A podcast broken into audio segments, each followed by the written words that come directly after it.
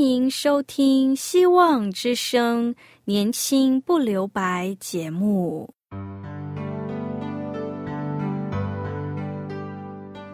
时间是匆促的，岁月流逝，一去不返。别让忙碌与压力阻碍了你享受青春的美丽。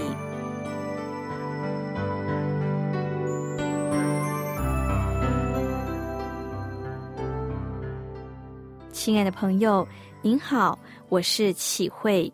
如果日常生活几个方面的压力与烦恼令你透不过气，此刻给自己一个悠闲的空间，将心门打开，让启慧为你打打气、暖暖心。让我们在这短短的三十分钟与主爱相遇，使年轻不留白。亲爱的听众朋友，不知道你有没有看过一些电影？在电影的剧情中，常常在故事的主角受到攻击，在生命危机时，有一些人就会突然出现，举起手中的杖，用极高的法术将敌人打败，扭转整个局势。有人说，在电影中，故事运用手杖产生这样的效果，很大的影响力，都是透过圣经中摩西举起手杖的故事。在出埃及记的十六章到十七章，上帝解决了以色列百姓两个生存的大问题，一个是食物，一个是水的问题。我们可以又看到，他们又遇到了一个新的生存大挑战，就是敌人主动的攻击。这个敌人就是亚麻利人，恶意的要来攻击他们。亚麻利人想要在以色列人的脚还未站稳的时候，前来消灭他们整个群族，想要抢夺他们的财富。为什么他们会来到利非定攻击以色列人呢？因为这场战争发生在以色列百姓和摩星争闹，在旷野没有水，在试探上帝以后所发生的事。也就是说，是因为以色列百姓内部的不团结，引起了外部敌人的攻击。而外邦人也看到了这一项，于是想要趁机打劫。而且从创世纪三十六章的记载，我们可以知道亚麻利人是以扫的后代，和以色列人是兄弟。当他们看到刚出埃及的以色列人的困境，理应帮助照顾他们，然而他们却落井下石，想要趁机抢劫。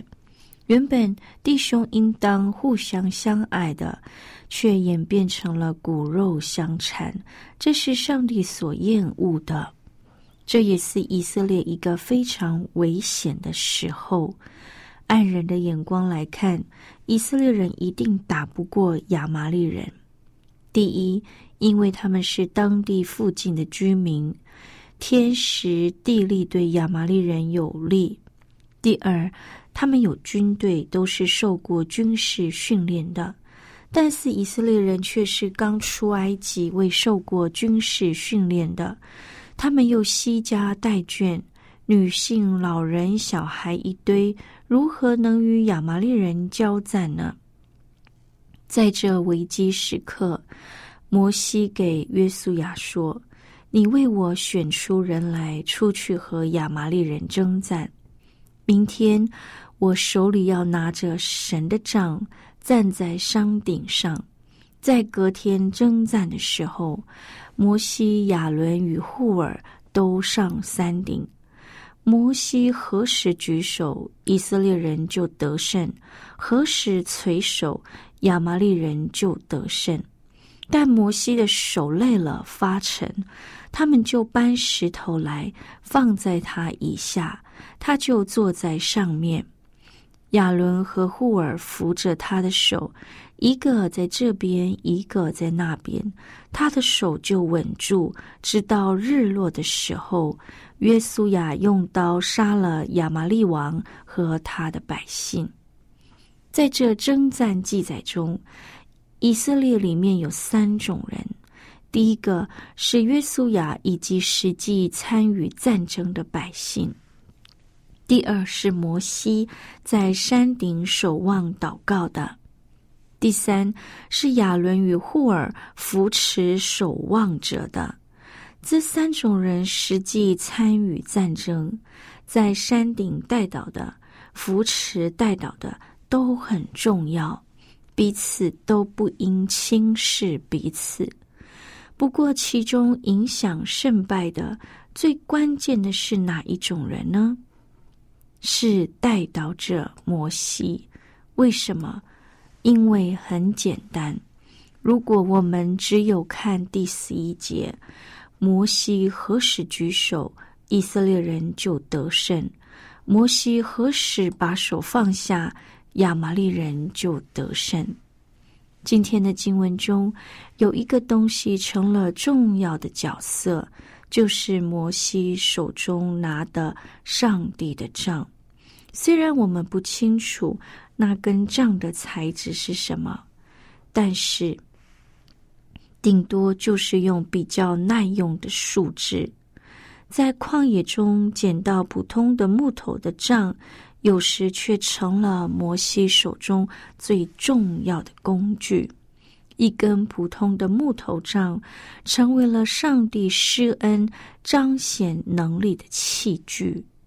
相对于法老的权势，或是现代教宗手中的杖，到底是哪一种呢？法老的权势和许多教宗手中的杖，现在是一定用着非常好的材质，是很漂亮的杖。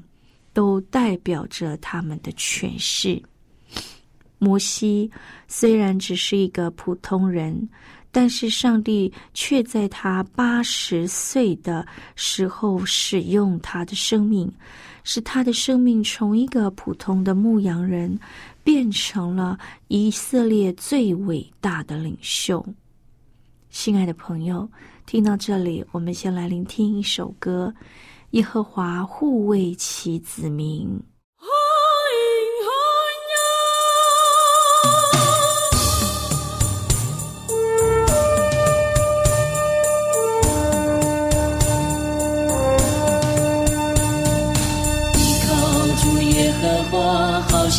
在西岸上，坚定地不动摇，从今直到永恒。天恩放我脚步，胜利如。溪水长流，虽然有时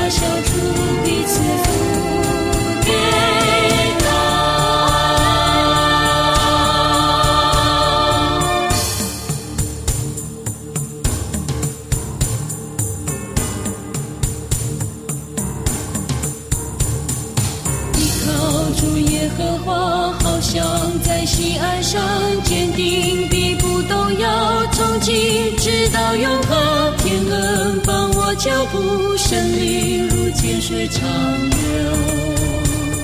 虽然有时遭难，身心疲惫不堪，但我仍仰望你伸手保护一切。耶和华是牧者，我必不致缺乏，喜乐平安充满我心。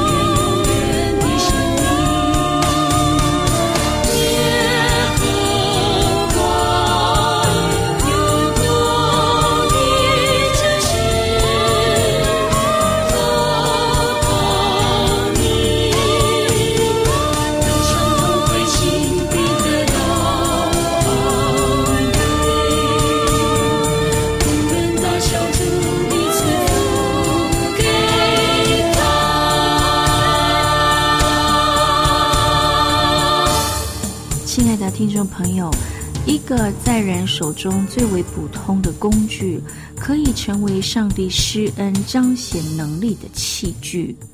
摩西虽然当时很厉害，却也有软弱的时候。在这里，我们可以看到团队服饰的重要性，肢体互相配合，成就上帝的心意。再有恩赐，再有能力，也会有软弱疲乏的时刻，必须要有肢体的扶持，必须要有肢体互相的配合。在摩西的手开始发酸的时候，亚伦与户尔及时帮助他，站在他的两旁，用手扶持他，这样摩西的手就稳住，直到日落，约书亚战胜为止。从这故事的表面来看，以色列有三组人参加了这场战争。其实，以色列不止三组人参与这场战争，背后在掌权的是那位全能的耶和华上帝。上帝借由摩西的带导，向他带领他从天而来的能力，真正战胜胜利的关键，就是从我们上帝而来。当以色列人从埃及往迦南地前进，起初他们对于耶和华上帝的想象，可能觉得上帝就像他们在埃及所看到的术士一样。饿了啃了，只要对摩西吵闹，上帝就会变出食物和水给他们，像之前在拉玛求水，在逊的旷野求食物，都是如此。虽然他们对于上帝的认识不深，但在每一次上帝显出大能之后，以色列百姓对这位引导他们出埃及的神就。认识更深一些，渐渐的勾勒出耶和华这位独一上帝是一位怎样的上帝。亲爱的朋友，借由与亚玛利人的征战，让以色列百姓真实的去体验到耶和华上帝有上帝同在。当以色列百姓在山下面对亚玛利人，他们可能看不到摩西、亚伦、户尔三个人在山上的行动。或许在那儿的时候，他们还不知道摩西的祷告影响到这次的胜败。过去以色列百姓都是借由摩西才可以知道上帝的事。但在这次的征战中，他们看不到摩西。虽然仍然是靠着摩西的祷告得到胜利，但是以色列百姓也体悟到上帝与他们同在，在认识上帝的层次上更进一步。也因为如此，才能更甘心的跟随摩西往迦南地前进。上帝知道。摩西，他也知道上帝在山上与我们同在。所以这场战争的胜利和摩西的能力没有绝对的关系。当摩西的力气用尽、手酸不能举高的时候，上帝仍然可以用其他的人帮助摩西将他的工作完成。摩西知道这一切的得胜，并非是他的能力，也不是约书亚的刀，而是耶和华自己。于是他在这所在的地方做了一个坛，做成了永世代的纪念。他为这座坛取名为耶和华尼西，意思是耶和华是我的旌旗。旌旗在战争的对战有着极大的作用，在引导军队，是军兵仰望的对象。在第二次世界大战有一张很出名的相片，就是在硫磺岛的战争中，有几位美国军人扶起美国的国旗，插在岛的制高点，象征美国战争的胜利。摩西在这认定耶和华是使以色列人得胜的关键，不是依靠人的血气能力，只要依靠上帝的大能力。唯独耶和华是值得被纪念的。耶和华尼西作为这次征战的结论，可以成为日后以色列人面对无数大大小小的征战的基础。刚出埃及的以色列百姓，如果能够学好这一个真理，他们前面要走的路就会简单许多。简单并不是说他们不会再面对敌人，而是说每次面对敌人，他们能够不依靠自己的力量，而记得耶和华是他们的旌旗。不知我们是不是曾想过，既然上帝给摩西这种掌握胜败的能力，却为何又让他手酸，需要人来帮助呢？这是上帝教导我们要彼此合作。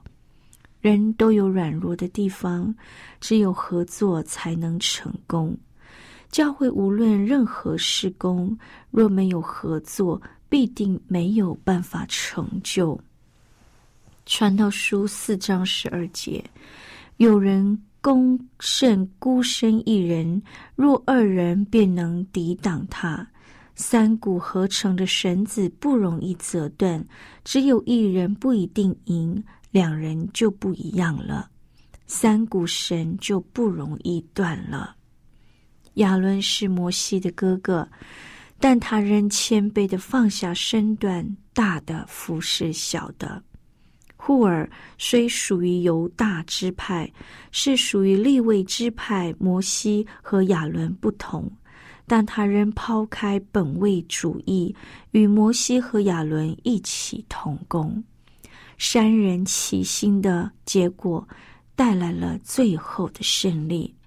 这段故事被后人称为圣经中第一个成功团队的例子。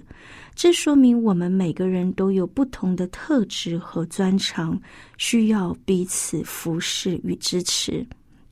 上帝知道你在这个教会在福音工作上尽了你的责任，有时可能只是举起你的双手，开你的嘴，在背后为着服侍来带到。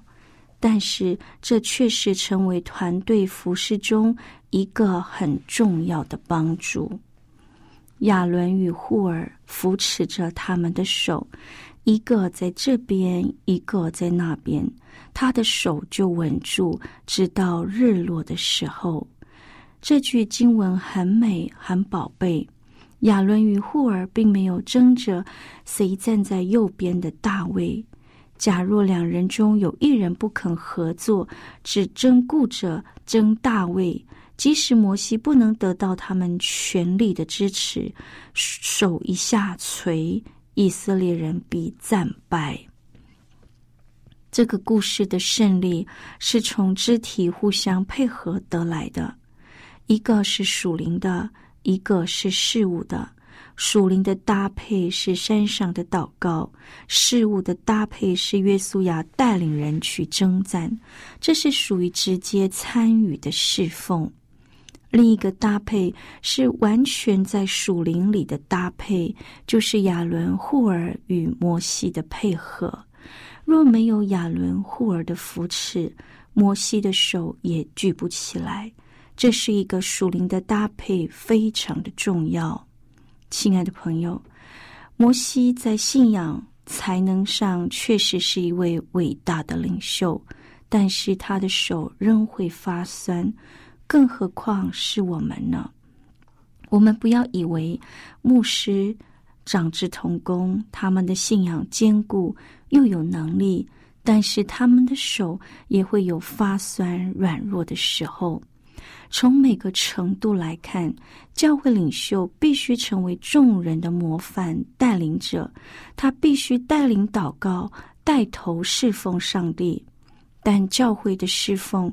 并不是单单靠一个人来完成，并不是一切都由牧师亲力亲为，他需要一般的童工从旁协助。这些童工若能齐心搭配，许多事工必能发出更大的果效。今天，你愿意做成教会里好的童工吗？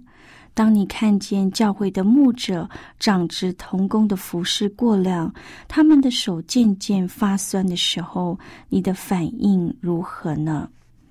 愿我们每一位弟兄姐妹都是君尊的祭师，都要将身体献上，多一分教会参与，教会就多一份力量。教会多一份力量，就多一份光照在人的前头。愿上帝帮助我们，赐福我们，更愿我们举起我们的双手来祷告，领受从主来的新的气力，转换我们的生命。最后，我们一起聆听一首歌，拥抱希望。总是在黑暗中。看见破晓的曙光，总是在绝望中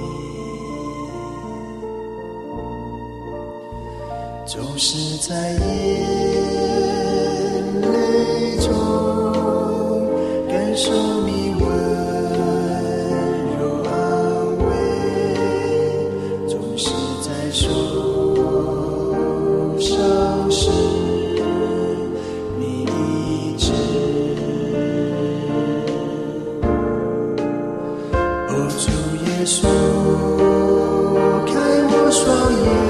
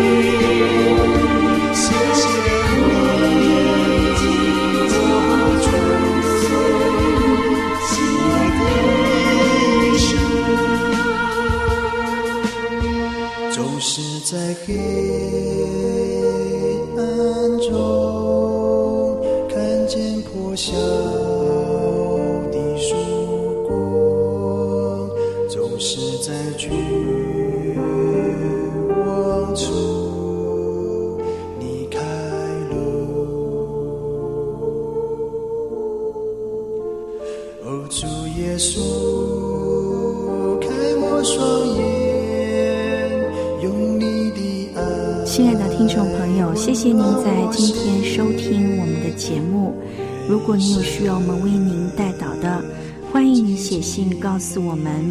我们电台的地址是 q i h u i s v o h c dot c n。我是启慧，愿上帝赐福您，愿你平安喜乐，愿上帝的爱充满我们当中。拜拜。